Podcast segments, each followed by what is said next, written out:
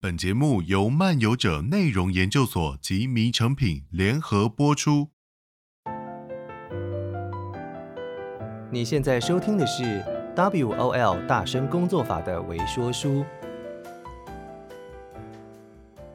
在这段音频中，你会认识一个全新的工作术，那就是 WOL 大声工作法。WOL 工作法。不但可以帮助你在现有的工作中找到新目标，还能帮助你发展第二专长，开启斜杠人生。看完本书，你会了解 WOL 工作法的核心要素，并获得具体执行的实际建议。现在，就让我们开始认识这本书吧。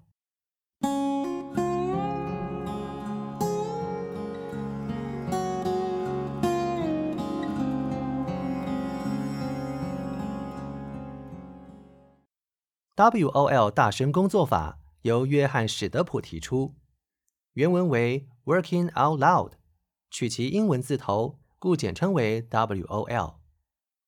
这个工作法的重点，如同英文字面的意思，就是要放大你的工作能见度，让别人知道你在做什么，以及大方分享自己所知的，这样就有机会建立起新关系，找到新目标。甚至发展出新的兴趣或是专长，听起来是否很简单呢？这个方法不但简单，还很有成效哦。目前全球已经有超过六十几个国家的企业和成千上万的团队或个人采用 WOL 大声工作法。这不但是二十一世纪最适合数位时代的新工作术，也是行政院政务委员唐凤多次提到。并赞赏的工作法。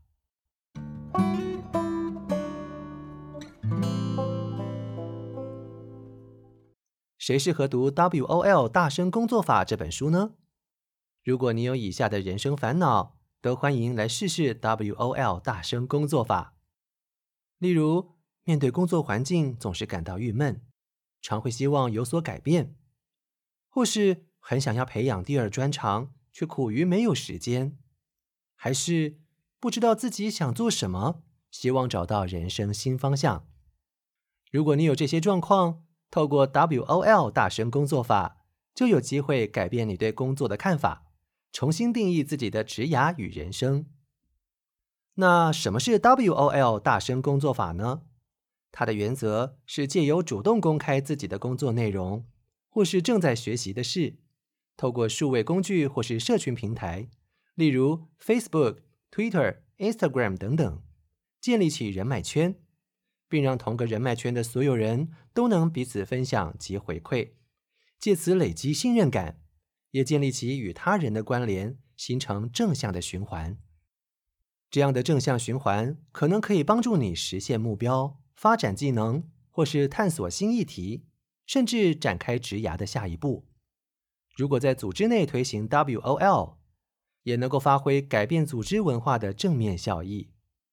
乍听之下，WOL 大声工作法的内容并不新，但问题是，多数人并不真的清楚大方分享的价值及做法。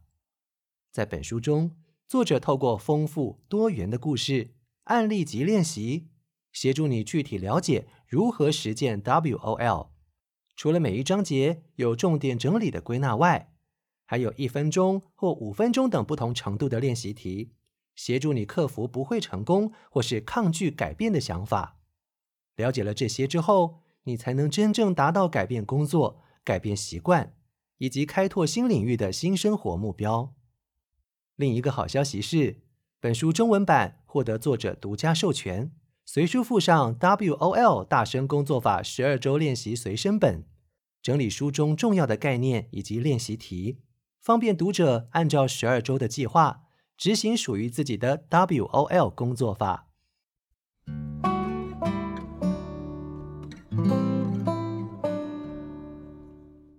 刚刚提到，在这本书中，作者运用多元丰富的案例，让你更了解 WOL 大声工作法的好处是什么。一开始，先分享了几位 WOL 实践者的人生故事，了解到 WOL。可以为我们的工作及生活带来什么样的变化？这边跟大家分享几个书中的故事。案例一：沙宾，他是一位在德国西门子人力资源部工作二十几年的职场老鸟。原本他对现有的工作感到倦怠，不确定是不是要转换职场跑道。后来，他透过 WOL 工作法展现自己的专长，因此向外拓展新人脉，现在成为欧洲最具影响力的人力资源专家之一。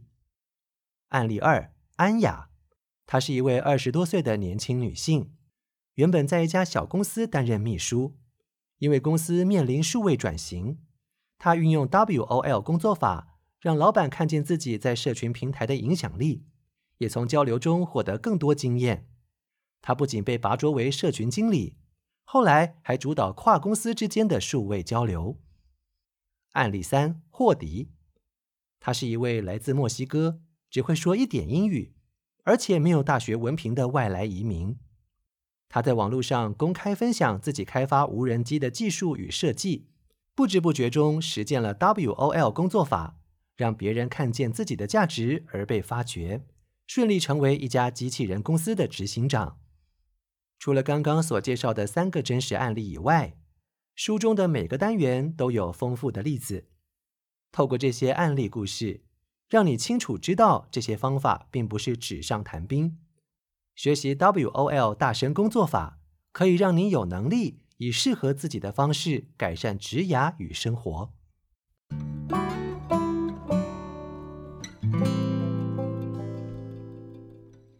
我们要怎么学习 WOL 大声工作法呢？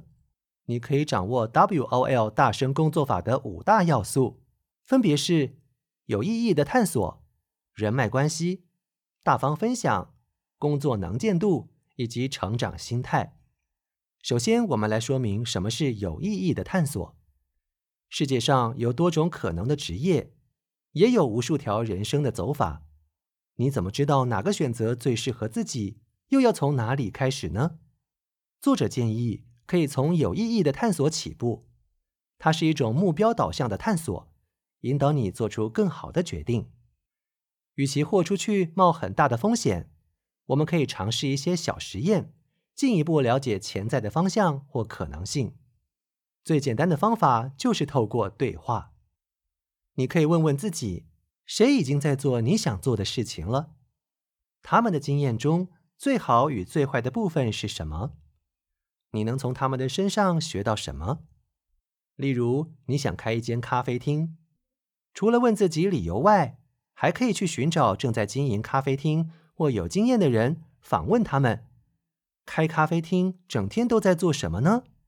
经营咖啡厅最糟的部分是什么？有意义的探索可以针对你想做的事、想过的生活找到连结，并开始实验。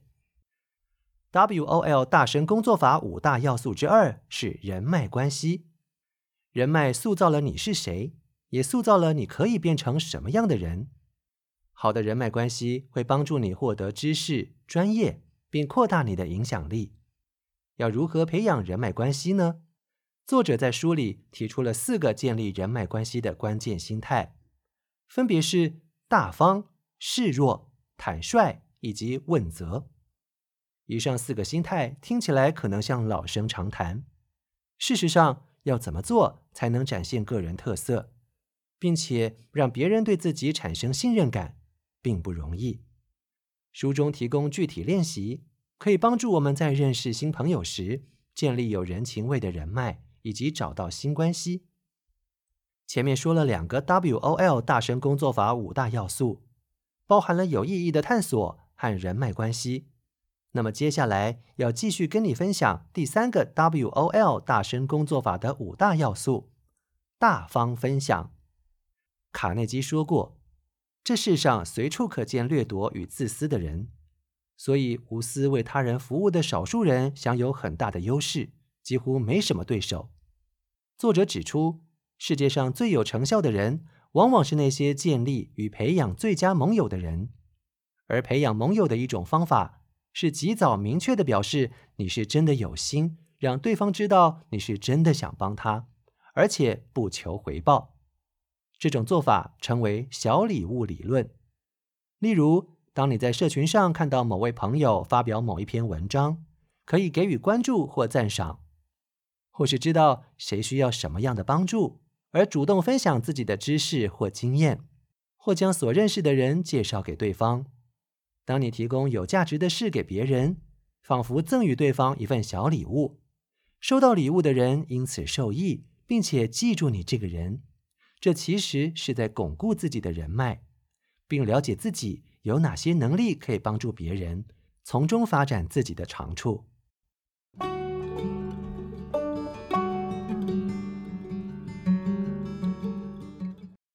前面谈了三个 WOL 大声工作法的要素，分别是有意义的探索、人脉关系、大方分享。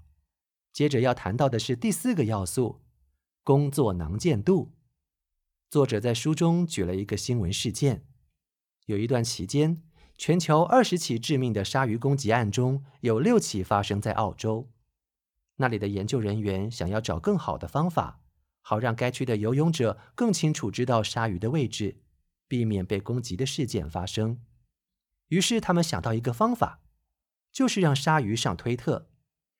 研究人员以传感器标记了数百条鲨鱼，只要有一条被标记的鲨鱼来到离海滩不到半英里的地方，传感器就会向当地的冲浪救生俱乐部发文，并向关注该账号的所有关注者发送警告讯息。结果，透过社交媒体的力量，马上就能传达当地的游客，达到警示的效果。从这个故事中可以知道，在网络上让大家看见你是有多么容易。透过像是 Facebook、Twitter、LinkedIn 等社交平台，在上面分享你所做的事或内容，可以让更多陌生人认识自己。这些陌生人也可以将他们的看法回馈给你，帮助你提升自我。更加高效的工作或成长。好，听完了前四大要素，那么 WOL 大声工作法五大要素的最后一个是什么呢？那就是关键的成长心态，也就是要求你有持续改进的心态。这样做的原因，可以让你的专注再变得更好，而不是只追求优秀，并且在能力提升的过程，也让自己变得更加有自信。进而分享更有价值的内容，让别人也受惠，强化刚刚提到的第三要素，也就是大方分享的要素。至于要如何培养成长心态呢？作者提供了几则故事及方法，帮助你去克服遇到挫折的沮丧感，找到激励自己的动力来源，以及如何放下焦虑，让你下次又有“我就是不擅长这件事”的负面想法时，可以自我提醒。自己只是暂时还不擅长而已。以上 WOL 的五大要素在书中会分章节一一详细说明，并且在每一章节都有丰富的案例、重点整理以及练习题，帮助读者理解并一步步开始实践 WOL 大声工作法。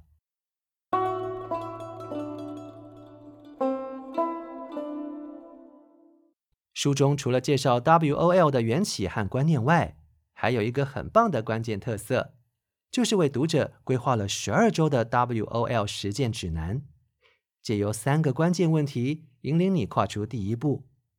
第一个问题是：我想完成什么？我的目标是什么？第二个问题则是：谁能帮我实现目标？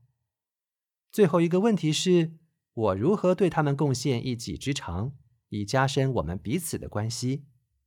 依循书中详细的指引、故事和练习，逐步将 WOL 工作法引进生活之中，让你克服不会成功、抗拒改变的想法，协助你完成 WOL 探索之旅，以获得更多的自主性、自信与共鸣，也将改变你所做的事、你对工作的感受，开创更好的职涯与新机会。